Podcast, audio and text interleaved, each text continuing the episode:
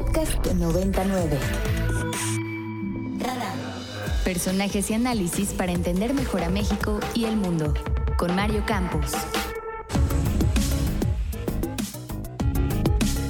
Mire, con mucho gusto tenemos en la línea al profesor Carlos Escolari sobre este nuevo libro, La guerra de las plataformas, que eh, a mí me ha parecido pues, una reflexión muy, muy ligera, y lo digo no en sentido eh, negativo, sino en el sentido de lo fácil y de lo ameno que se lee, y que nos permite recordar que a lo largo de, pues, de la historia de la humanidad ha habido diferentes plataformas que nos han permitido comunicarnos, ¿no? En algún momento, tal cual el papiro y el pergamino que nos permitió pasar de la tradición oral a que se pusiera por escrito el registro de las cosas, hasta las batallas de nuestros tiempos.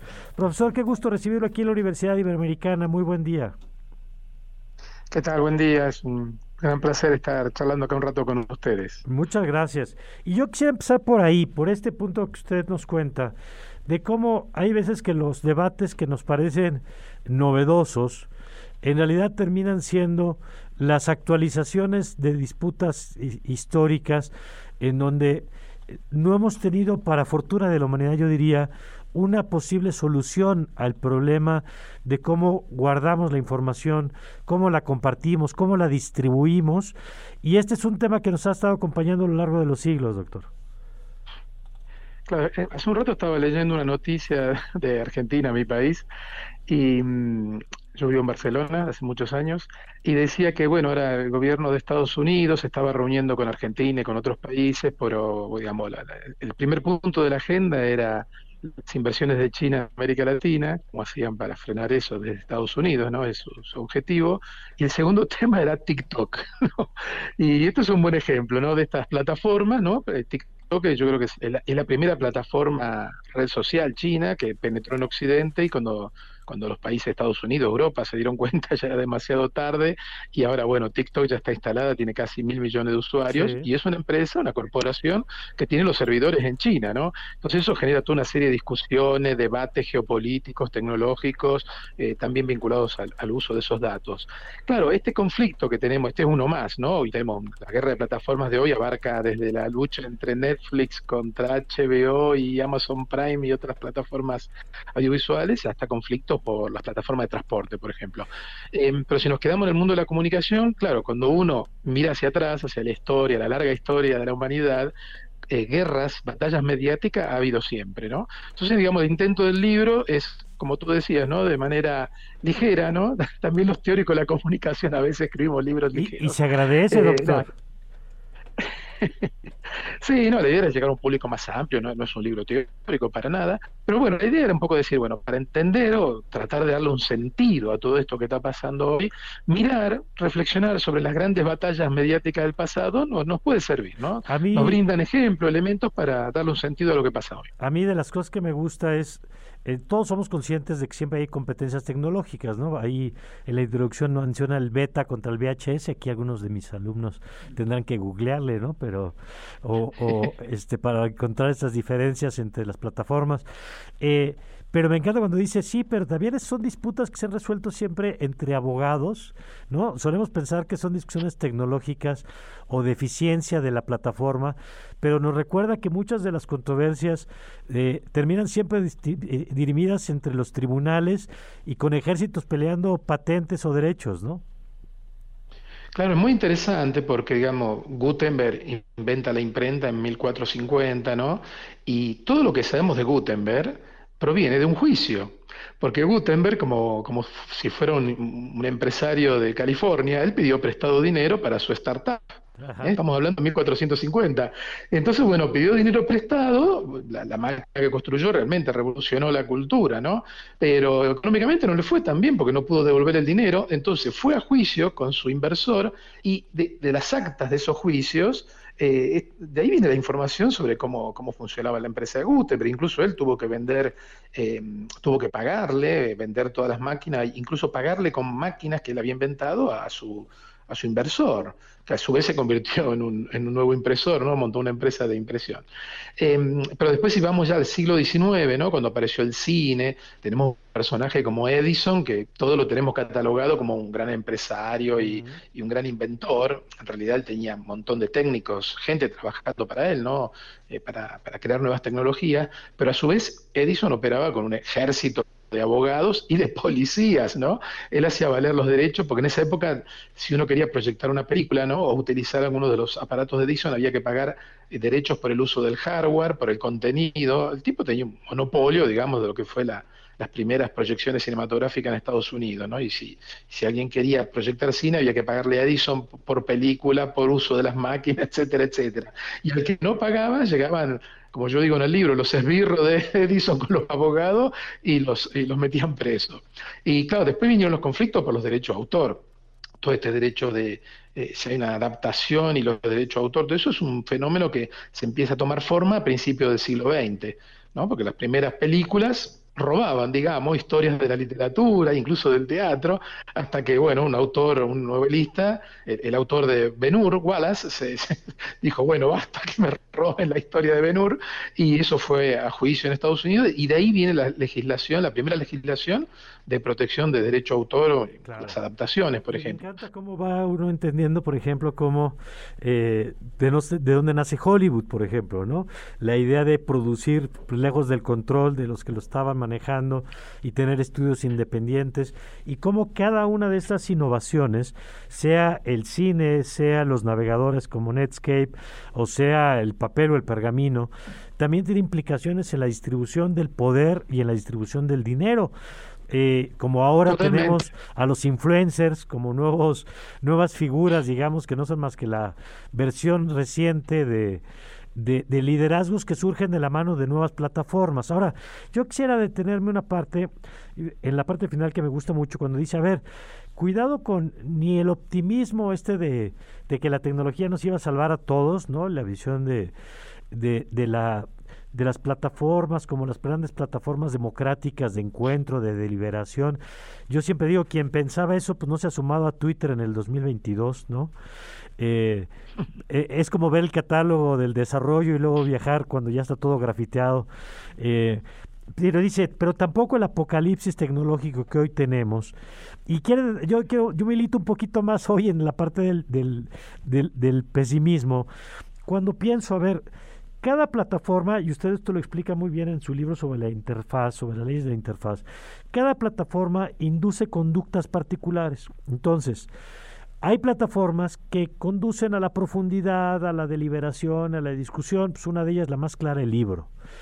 Y hay plataformas que inducen más a la respuesta emocional, inmediata, visceral, como puede ser Twitter o, o, Facebook, digamos. Eh, ¿Cómo lidiar con esos efectos? Porque a final de cuentas, sin caer en el fatalismo de que estamos condenados porque la polarización y esas cosas siempre han existido, sí vemos hoy una emotividad en el debate público que parece difícil desligarla de la plataforma en la que tenemos esas conversaciones.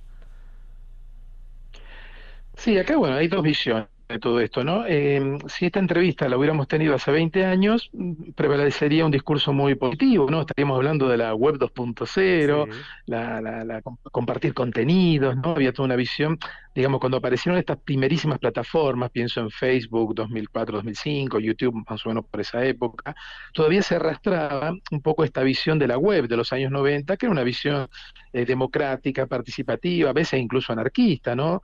Eh, vinculado también a la transparencia. Bueno, evidentemente acá pasaron cosas porque ahora, digamos, el discurso predominante es justamente el, opuesto, ¿no? Estamos hoy, predominan los, discursos apocalípticos sobre los datos, los algoritmos, etcétera, etcétera. Eh, yo creo que, bueno, tanto el discurso, digamos, optimista, banal de los años 90, 2000, como el apocalipticismo de hoy no, nos lleva a ninguna parte, son, son discursos que es un, es un juego de suma cero, ¿no? no se anulan mutuamente. Lo que tenemos que aprender es... Sí, bueno, es lo que yo digo el populismo digital, ¿no? Porque el populismo que hace simplifica, todo es bueno, todo es malo, esto es lo bueno, esto es lo malo, y, digamos, nos da una respuesta económica simple a las complejidades del mundo en que vivimos. Y justamente yo creo que la solución del populismo, ¿no? En política y en otros ámbitos, eh, esta extrema simplificación no, no, no nos ayuda a pensar la, la, complejidad de la, la, sociedad en que vivimos. ¿no? en ese sentido, bueno, apuesto por una mirada que vaya más allá de esto, que tengan en cuenta los aspectos críticos, obviamente, que los tienen estas plataformas, pero tampoco también, o sea, veamos también ciertas cosas positivas, ¿no? Por ejemplo, en el libro menciono que si no hubiera sido por las plataformas y los sistemas de comunicación durante el peor periodo de la pandemia, no hubiéramos podido seguir trabajando, estudiando, enseñando, incluso la vida social nuestra, las relaciones se hubieran visto eh, totalmente afectadas a nivel personal si no hubiera sido por, cierto tipo de conexión online que teníamos. Dicho esto, esto no implica bajar la guardia, que hay problemas, que o sea, que haya un par de mm, corporaciones como Google, Facebook, que controlan el 80% de la publicidad en las redes, me parece no es algo bueno ni saludable para la sociedad. Eh, que haya empresas que operan sobre los algoritmos para influenciar sobre procesos políticos electorales, eso, sobre eso hay que actuar. Estas plataformas, sobre todo estas corporaciones, tienen un poder muy grande. Se está viendo que, mm, por ejemplo, solo un, gran Estado como Estados Unidos o incluso la Unión Europea, ¿no? una unión de Estados, son los que pueden un poco e, echarle la pulseada a estas corporaciones. Yo creo que son, son tan potentes que un, país normal, digamos, le cuesta mucho eh, obligarlas, ¿no? Ya sea desde pagar impuestos hasta que respeten eh, eh, las normativas vinculadas, por ejemplo, a la privacidad de datos. No, pero bueno, esto es, es, parte de esta complejidad y del conflicto y tensiones de, la esfera mediática en, en el 2022, en este momento que nos toca vivir. Claro. Doctor Carlos, un gusto saludarlo. Le saluda Alfonso Cerqueda. En este ámbito político, ¿qué plataforma, cómo se generan estos efectos en cada plataforma de las que menciona aquí en su libro La Guerra de las Plataformas? ¿Tienen diferentes efectos? Eh, ¿Tienen algún efecto político el día de hoy? Bueno, no, yo creo que cada plataforma tiene sus lógicas. Eh, lo que está pasando y ha pasado en los últimos años, y siempre pasa en la tecnología en realidad, que cuando una plataforma, eh, sobre todo hablemos de redes sociales, ¿no? Cuando alguna plataforma desarrolla alguna solución, alguna forma de presentar el contenido que es exitosa, las otras plataformas lo copian, ¿no? Por ejemplo, las stories, ¿no? Que nació en Instagram, después, bueno, Facebook integró las stories. Em, hay plataformas, por ejemplo, hay otras plataformas chinas como Bilibili, que no creo que entre en Occidente. Bilibili es una plataforma muy utilizada por la gente muy joven en China, debe tener unos 200, 300 millones de usuarios en China y algún país oriental. Es una plataforma, parece, parece YouTube, ¿no? Pero los comentarios, en vez de estar debajo del vídeo, eh, pasan flotando rápido por arriba del vídeo. Entonces hay que ver el vídeo y al mismo tiempo ir leyendo los comentarios, para la gente adulta es complicado esto, para la gente joven se ve que les gusta. Entonces ya, por ejemplo, en Occidente... Eh, eh, ya algunas plataformas han habilitado la posibilidad de ver los vídeos flotando por arriba del, eh, los comentarios, ¿no? ver los comentarios flotando por encima del vídeo. O sea que hay mucha promiscuidad, mimetismo a veces entre las plataformas. Esto no impide que cada plataforma eh, tenga su propio perfil, digamos, su paquete servicios. Y después la otra cuestión es que las plataformas están totalmente vinculadas a, a las generaciones. Em, mi generación, bueno, entramos con Facebook, ¿no? Y yo ahora cada vez uso menos Facebook, yo soy muy de Twitter, hago alguna cosita en Instagram, sí, tengo en mi móvil Twitch y, TikTok, pero las uso más para entrar cada tanto y ver la, la experiencia, pero más como investigador, no, no, no es mi forma preferida, ¿no? Y seguramente, bueno, la gente más joven eh, a lo mejor empezó con Snapchat, ya Facebook era cosa de viejos y, para ellos Snapchat y, Instagram fue la gran plataforma, pero ya vemos que para la gente más joven ya están en TikTok. Y seguramente de acá a 5 o 10 años, TikTok, la gente de TikTok ya tendrá más de 20, 30 años, ¿no? Y habrá otras, otras plataformas, como que, bueno, ahí están muy marcadas por, generaciones, ¿no? Y después hay que ver, porque, bueno, hay plataformas muy generalistas como Facebook, que hay casi 3 mil millones de usuarios en todo el mundo y que abarca ya obviamente varias generaciones. Pero bueno, veremos, porque mm, no es casual que estas grandes empresas compran siempre otras plataformas más jóvenes, ¿no? Para mantener cubiertas a todas las generaciones y hacer negocio con, con, todas las generaciones. Y ya veremos si finalmente algún día madura el asunto del metaverso y las implicaciones que eso tiene en, en todas las consecuencias que eso puede tener eh, positivas o negativas. Profesor, ojalá sea la primera de varias conversaciones. Le agradecemos mucho que nos haya tomado esta llamada. No, gracias a ustedes. Muchas gracias. Es profesor Carlos Escolari eh, y autor de este libro, Guerra de las, La Guerra de las Plataformas, y entre otros de sus textos que yo creo que son muy útiles para entender un poco el momento que estamos viviendo. Para más contenidos como este, descarga nuestra aplicación disponible para Android y iOS o visita ibero909.fm.